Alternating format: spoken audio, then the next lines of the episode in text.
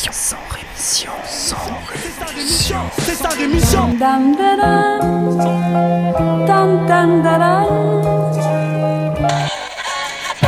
de mon sang rémission. Des médias en masse, leur discours fout des audits. Tu parles du bruit et des odeurs, les plus polis parlent d'exotiques.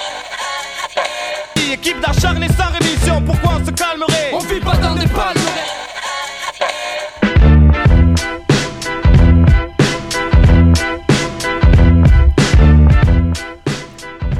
Bonjour à toutes et bonjour à tous et bienvenue à vous pour cette 20e émission de Sans Rémission. Et oui, la 20e qui a mis un peu de temps à arriver pour cause de déménagement, mais voilà, elle est finalement là, elle a traversé les éléments, les 40 cm de neige pour arriver jusqu'à vos oreilles, alors vous avez intérêt à la savourer. Sans rémission, je vous le rappelle, c'est une sorte de journal d'infos, slash revue de presse, slash défouloir, présenté par moi-même avec donc toute ma subjectivité et mon cynisme. Aujourd'hui, on ira faire un tour en Grèce, euh, on ira en Israël et au Niger.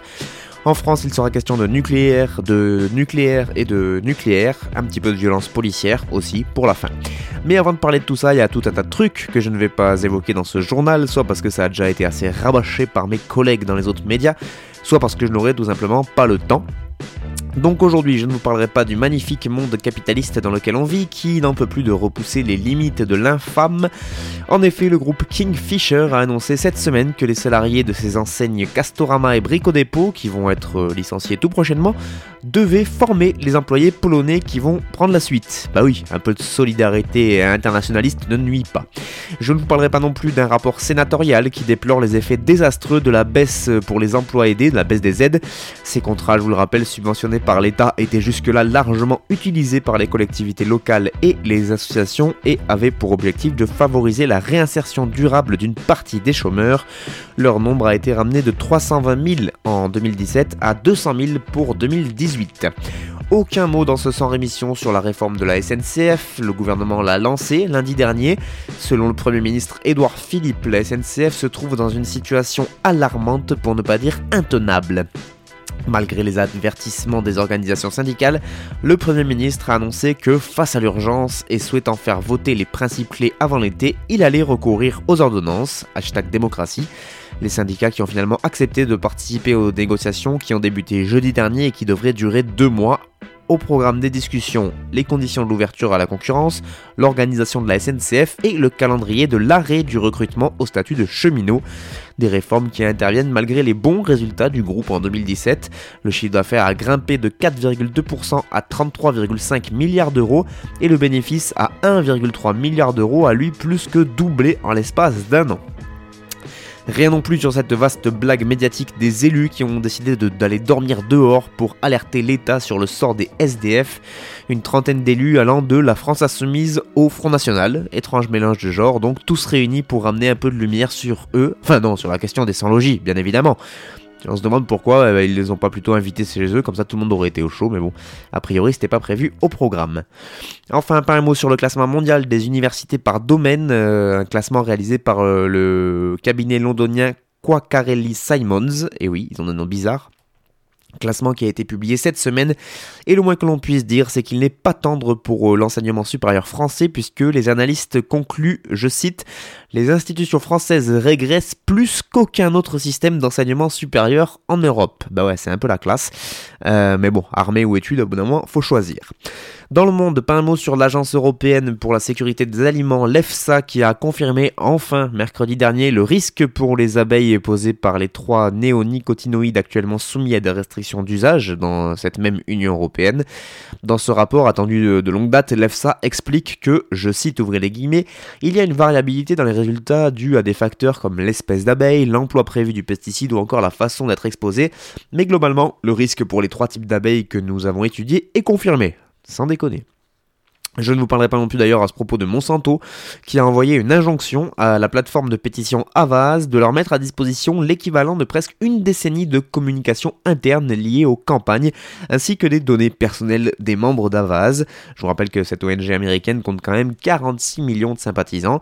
Donc email interne, documents de travail, conversations téléphoniques, euh, Monsanto veut avoir accès à tout ce qui concerne le glyphosate, son herbicide phare, qui est soupçonné quand même, je vous le rappelle, d'être cancérigène.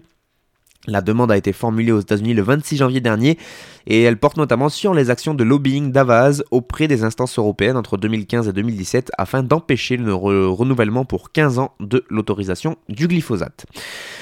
Pas un mot non plus sur la bataille d'Afrin, enclave kurde visée par la Turquie depuis le 20 janvier dernier et qui pourrait tourner au désastre humanitaire, un de plus. Dans un rapport publié mercredi, Amnesty International dénonce l'impact sur les populations civiles des combats euh, entre l'armée turque, les soldats syriens et les combattants kurdes. Le Croissant Rouge kurde, qui est une organisation humanitaire euh, assez liée aux autorités d'Afrin et au mouvement kurde, affirme avoir dénombré près de 93 morts civiles et 313 blessés depuis le début de l'opération. Dans la série Désastres humanitaires dont je ne vous parlerai pas, euh, pas un mot sur la Ghouta orientale où plus de 600 civils dont 147 enfants ont été tués depuis le 18 février dernier et le lancement par le régime syrien d'une nouvelle offensive militaire sur cette région. Lors de la deuxième journée de la trêve partielle euh, mercredi dernier, aucun convoi d'aide humanitaire n'a pu entrer dans cette enclave rebelle et seulement quelques civils ont pu en sortir. Enfin, pas un mot, hein, puisqu'on est dans les crises humanitaires, sur le Yémen où selon les Nations Unies, c'est désormais 22 millions d'habitants qui sont dans le besoin d'une assistance humanitaire, dont 8 millions en urgence alimentaire absolue. Une nouvelle descente aux enfers donc pour ce pays en proie à un conflit qui, je vous le rappelle, oppose les rebelles outils aux partisans du président Hadi, un conflit qui dure maintenant depuis 2015.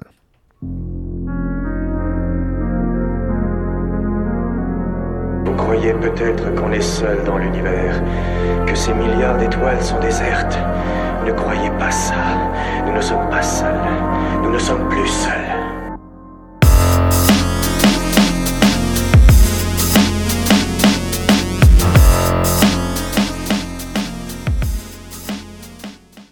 On commence notre petit tour du monde en Grèce où euh, les néo-nazis de Obdoré du parti Obdoré sont bien décidés à réoccuper le terrain par la violence.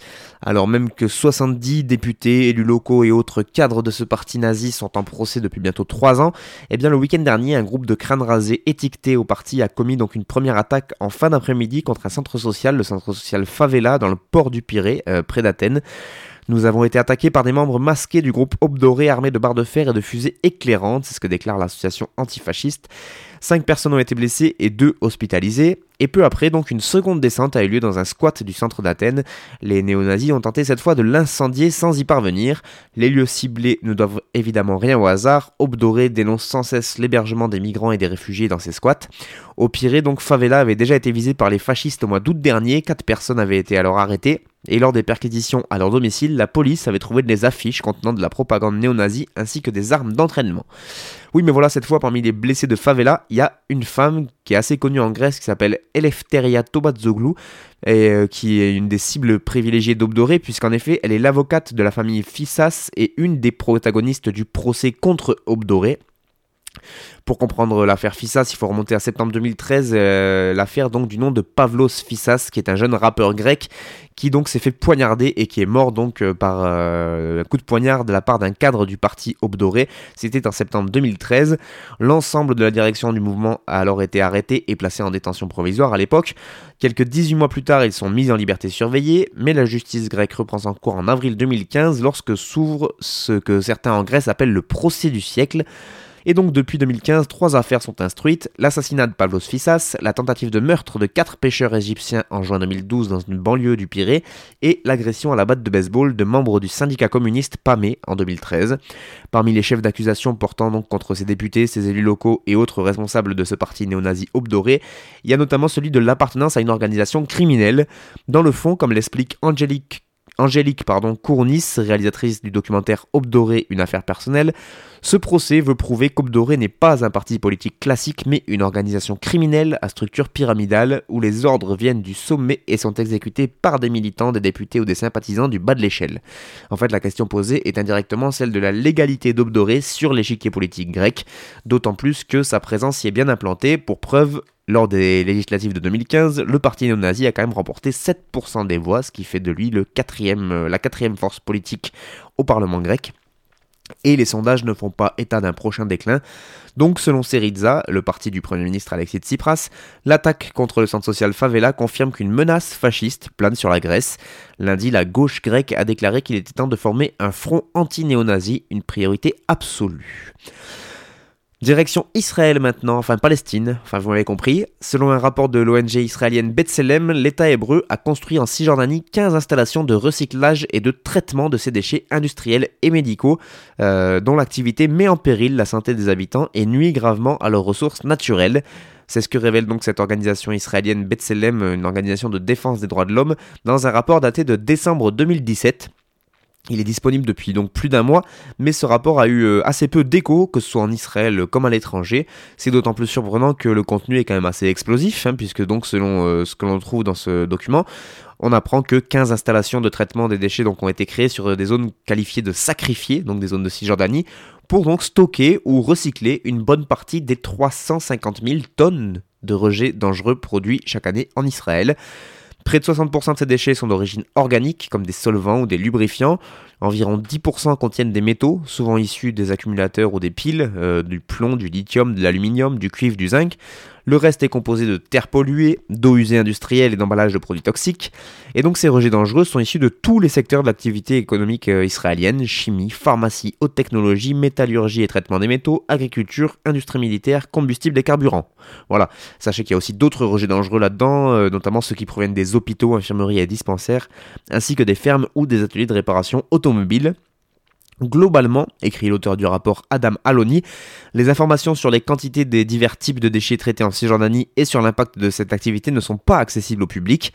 Et finalement, après la publication du rapport, nous avons reçu un appel téléphonique du ministère de la Protection de l'Environnement qui nous indiquait que la loi sur la protection de l'environnement ne s'appliquait pas à la Cisjordanie bah oui, c'est pas le même pays pour cause, et qui n'avait donc euh, aucune information sur les transferts de produits polluants dans ce territoire. Voilà. La dissimulation de, des informations constitue une grande partie du problème.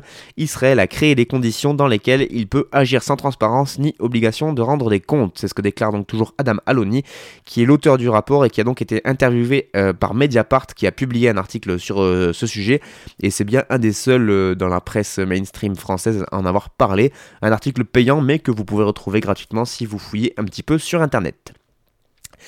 On finit à Arlit au Niger où là aussi il est question de pollution par pays colonisateur interposé. En effet, les gisements d'uranium exploités par Areva, désormais il faut l'appeler Orano d'ailleurs, hein. Areva a changé de nom, euh, voilà, faut bien euh, changer de nom de temps en temps pour euh, un peu cleaner l'image d'un groupe. Et donc ces gisements d'uranium exploités par Areva Orano, euh, empoisonne la population locale. C'est en tout cas le sujet d'un documentaire euh, réalisé par Amina Veira, qui est une réalisatrice nigérienne, et donc auteur du documentaire intitulé La colère dans le vent.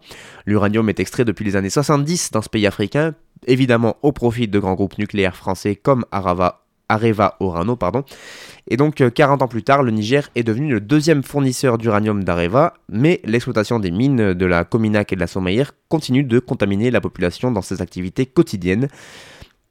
Dans une interview, euh, l'auteur du documentaire Amina Veira explique quand j'étais petite, déjà, la mère d'un de mes camarades avait des problèmes de santé à chaque fois qu'elle venait à Arlit. Il fallait l'évacuer à Niamey, la capitale du Niger, à plus de 1000 km de là pour la soigner. Je ne comprenais pas pourquoi elle ne pouvait pas vivre ici. Plus tard, quand j'ai voulu faire le film, j'ai questionné des scientifiques et des médecins sur les dangers de l'activité minière. À Arlit, il y a beaucoup de problèmes de santé, difficultés respiratoires, cancer, femmes qui accouchent d'enfants mal formés. Petit, on voyait tous ça, mais on ne faisait pas le lien. Les gens avaient l'habitude de dire, comme souvent en Afrique, c'est son destin, c'est Dieu qui lui a donné un enfant comme ça. Ce sont surtout les retraités de la mine qui sont touchés. Beaucoup meurent de paralysie et de maladies étranges.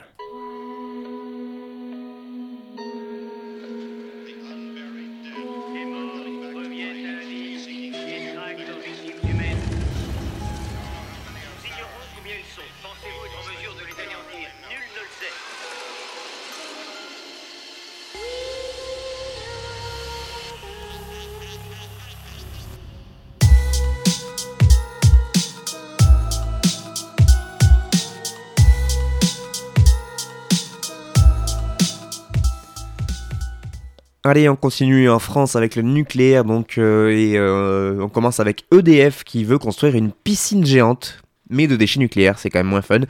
Tout ça à Belleville-sur-Loire, et oui, apparemment le site d'enfouissement de Bure ne lui suffit plus et du coup le groupe français ainsi que l'autorité de sûreté du nucléaire euh, réfléchit dans la plus grande opacité à un nouveau bassin de stockage, donc une piscine de combustible usé, brûlant et hautement radioactif.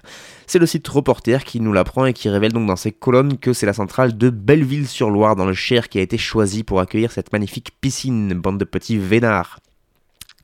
L'objectif de ce nouvel équipement est de compléter euh, les piscines de La Hague dans le département de la Manche, des piscines qui risquent de déborder dans les années qui viennent. Et oui, c'est très rassurant, c'est ce qu'on apprend sur le site Reporter. L'usine de retraitement dispose de 4 bassins, donc de La Hague, construits, 4 bassins construits entre 1976 et 1985. Areva, Orano, qui exploite le site, a l'autorisation d'y entreposer au maximum 17 600 tonnes de métal lourd irradié. Fin 2016, 9778 tonnes de combustible usé y étaient déjà entreposées. Bon, 9700, 17600, vous me dites, il reste de la marge. Sauf que oui, en fait, non. Parce que cette capacité théorique est en fait surévaluée, selon Yannick Rousselet, chargé de campagne nucléaire à Greenpeace France, qui déclare L'autorisation a été validée à partir du volume de la piscine, qui est un volume théorique. Or, à l'intérieur, il y a déjà des nymphéas, c'est des systèmes de refroidissement et de purification de l'eau, donc ils prennent de la place. Il y a aussi des racks vides, où étaient entreposés les combustibles des réacteurs à eau bouillante, mais qui ne servent plus à rien, mais qui n'ont pas été retirés, et qui prennent de la place. Et enfin, les allées vides pour faire circuler les racks dans le bassin sans avoir à les sortir de l'eau, ce qui gagne encore de la, ce qui fait perdre de la place encore, et ce qui fait qu'en fait la capacité théorique et la capacité réelle des piscines est très différente. La capacité opérationnelle pardon, maximale n'est en fait que de 12 350 Euh, d'ailleurs, fin 2016, EDF euh, et Areva estimaient à 7,4% seulement la capacité réelle d'entreposage encore disponible. Et malgré cela, les combustibles usés continuent d'affluer euh, du côté de la Manche. Tous les ans, 150 tonnes supplémentaires arrivent dans la piscine, indique Yannick Rousselet, et donc il continue en déclarant Je calcule qu'il reste de la place pour environ 650 tonnes.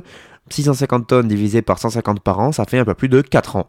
Mais s'il survient un problème technique ou un problème de sûreté et que l'usine s'arrête, Areva sera bloqué en 6 mois.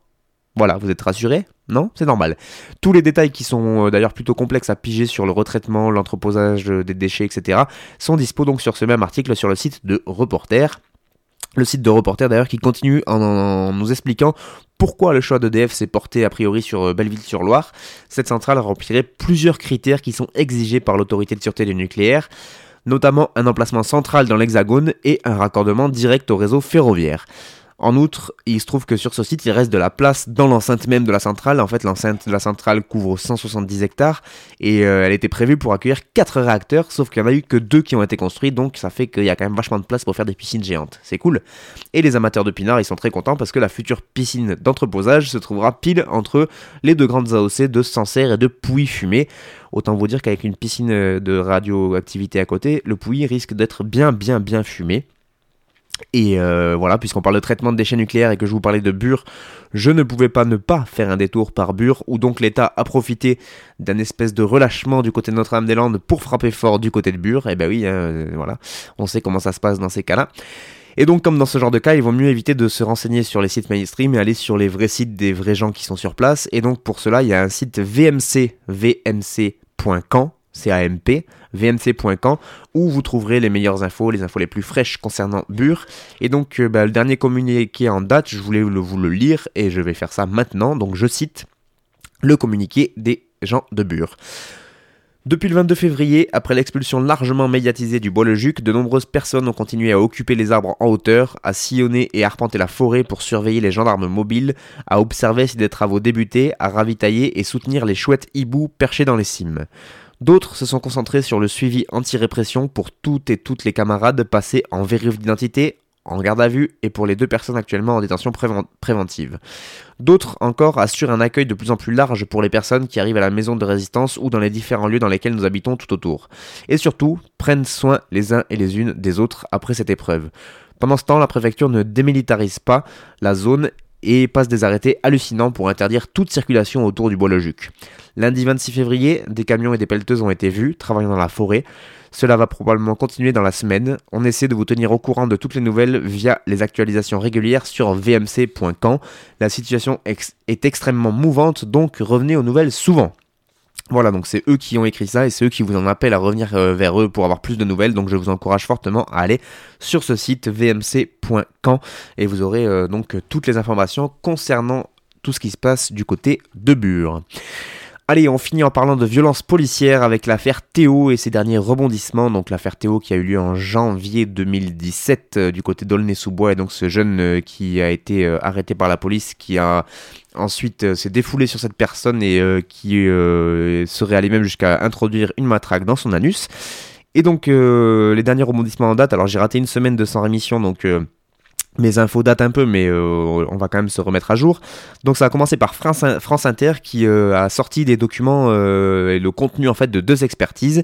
Une première expertise médicale qui est dont la conclusion est le viol défendu par les parties civiles ne serait pas confirmé. Si la plaie au niveau du sphincter n'est pas contestée, 10 cm de déchirure et une opération en urgence à l'époque, la matraque, qui est l'arme mise en cause, n'a pas pénétré l'anus, selon ces documents. Le coup aurait touché une zone proche. Donc voilà, apparemment en un coup ils arrivent à faire une déchirure à l'anus de 10 cm. Allez comprendre. D'après la seconde expertise, évoquée toujours par France Inter, le coup de bâton ne serait pas contraire au règlement. Voilà, on est content d'apprendre grâce aux expertises donc que un bon coup de matraque dans ta gueule, eh ben ils ont le droit. Du coup, Antoine Veil, qui est l'avocat de Théo, a déclaré et a réagi à ça en déclarant Cela ne va pas atténuer le fait qu'il a reçu un coup dans la région de l'anus qui a entraîné des lésions extrêmement graves, gravissimes. On est en train de parler de l'introduction d'un objet qui a pénétré son intestin sur 10 cm. Je m'étonne de ce que ce débat technique. Je m'étonne de ce débat technique qui n'a vraiment aucun sens. Et donc, suite à ces révélations euh, faites par France Inter, enfin qui a sorti donc euh, ce document, Trois heures plus tard, Europe 1 euh, appelle à l'extrême vigilance quant aux conclusions des deux rapports. La pénétration violente ne fait aucun doute, selon cette radio. Mais comme depuis des mois, c'est toujours l'intentionnalité qui continue de poser question, donc en fait la qualification des faits sur le viol ou pas, et donc le sort du policier incriminé, euh, dépend totalement de cette qualification. Si c'était intentionnel, il y a viol, et donc là il va prendre cher. Si c'était pas intentionnel, c'est accidentel, donc il n'y a pas viol, donc c'est moins grave, et voilà. Donc en l'état des informations de France Inter appuierait simplement un peu plus l'hypothèse d'un geste involontaire. Vous savez, le fameux j'ai glissé chef euh, avec une matraque de 10 cm dans l'anus, ça paraît quand même assez compliqué. Et puisqu'on parle de violence policière, on finit avec un événement assez rare pour être révélé, pour être relevé, parce que sinon c'est pas les mêmes accents et pas les mêmes placements de consonnes. Les 21 et 22 février dernier, quatre policiers du commissariat du 12e arrondissement qui sont membres d'un groupe nommé Groupe de soutien de quartier. Sauf que les quatre là, ils se font appeler les tigres parce qu'ils ont un signe distinctif de tigre qui figure sur leur écusson et qu'a priori ils étaient pas trop dans le soutien du quartier. Et donc ils sont passés en jugement à la 10e chambre du tribunal correctionnel de Paris c'est euh, assez rare pour être signalé parce qu'en fait ça fait suite à une plainte collective qui a été déposée le 17 décembre 2015 par 18 garçons et filles, tous et toutes françaises, français d'origine étrangère et la plupart mineurs. Donc c'est assez rare qu'une plainte collective en ce sens soit portée par des jeunes mineurs contre des, policiers en plus.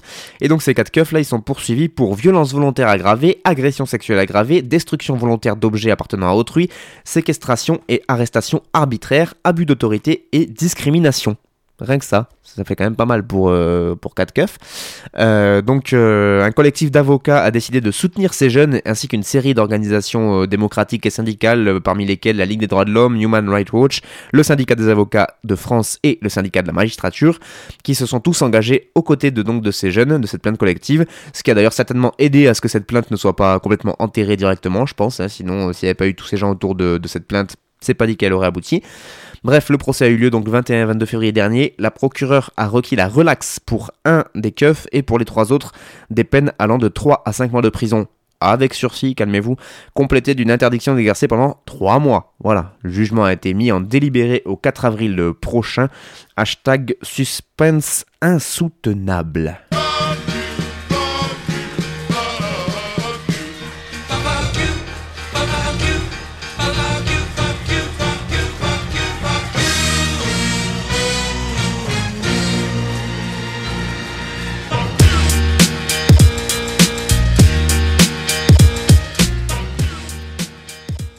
C'est la fin de ce 20e sans rémission. Merci beaucoup à vous de l'avoir suivi. Désolé pour les reniflements et autres euh, voix caverneuses, mais oui, avec la neige, et eh bien le froid arrive et donc on prend des petits rhumes comme ça et donc ça fait qu'on parle du nez, etc.